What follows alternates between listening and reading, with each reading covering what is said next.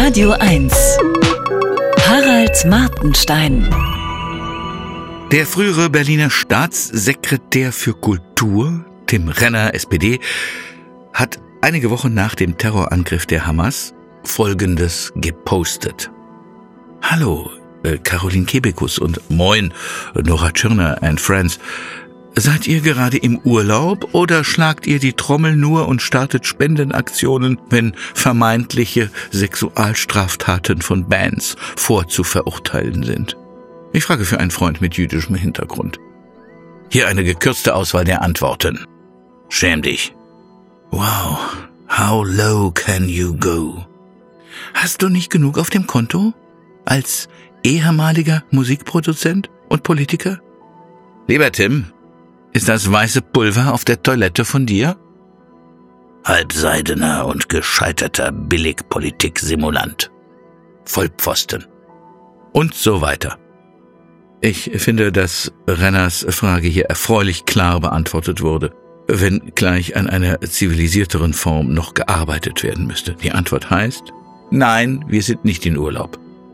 Ich möchte als bekennender Billigvollpfosten den deutschen Israelfeinden auch eine Frage stellen. Ihr demonstriert gerade viel. Warum demonstriert ihr eigentlich nicht dafür, dass die Hamas ihre Geiseln freilässt, sofern sie noch am Leben sind? Und dafür, dass sie die Mörder des 7. Oktober einem internationalen Gericht übergibt? Dann wäre sofort ein Waffenstillstand möglich.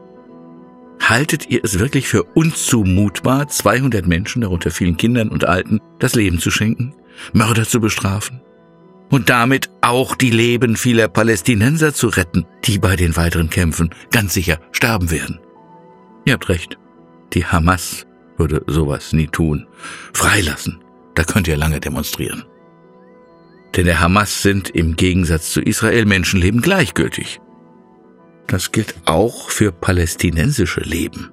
Israel hat bei Bombardements die Bewohner der bedrohten Häuser meistens gewarnt, damit sie sich retten konnten. Es öffnet in Gaza Fluchtkorridore und stellt immer wieder für Stunden das Feuer ein. Die Hamas aber hat ohne Fluchtkorridor alle Zivilisten massakriert, die sie kriegen konnte. Bis auf die Geiseln. Es waren nicht nur Juden, auch zahlreiche Thais.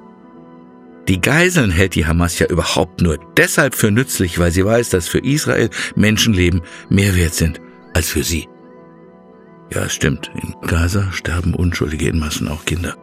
Die Frage ist, wer trägt die Schuld? Die Hamas hat zum Beispiel eine Familie in ihrem Haus lebend verbrennen lassen. So etwas haben deutsche Truppen im Weltkrieg mit Juden auch gemacht. Wie fühlt ihr euch als Hamas-Versteher so nah bei der SS? Glaubt ihr im Ernst, dass irgendein Volk, egal wie es heißt, sich so etwas zweimal gefallen lässt, ohne sich mit aller Kraft zu wehren? Bei Hitler gab es übrigens die gleiche Kombination wie bei der Hamas. Hass auf die Juden und völlige Gleichgültigkeit gegenüber dem eigenen Volk. Es wurden ja nicht nur sechs Millionen Juden ermordet, auch fast acht Millionen Deutsche sind wegen Hitlers Krieg gestorben.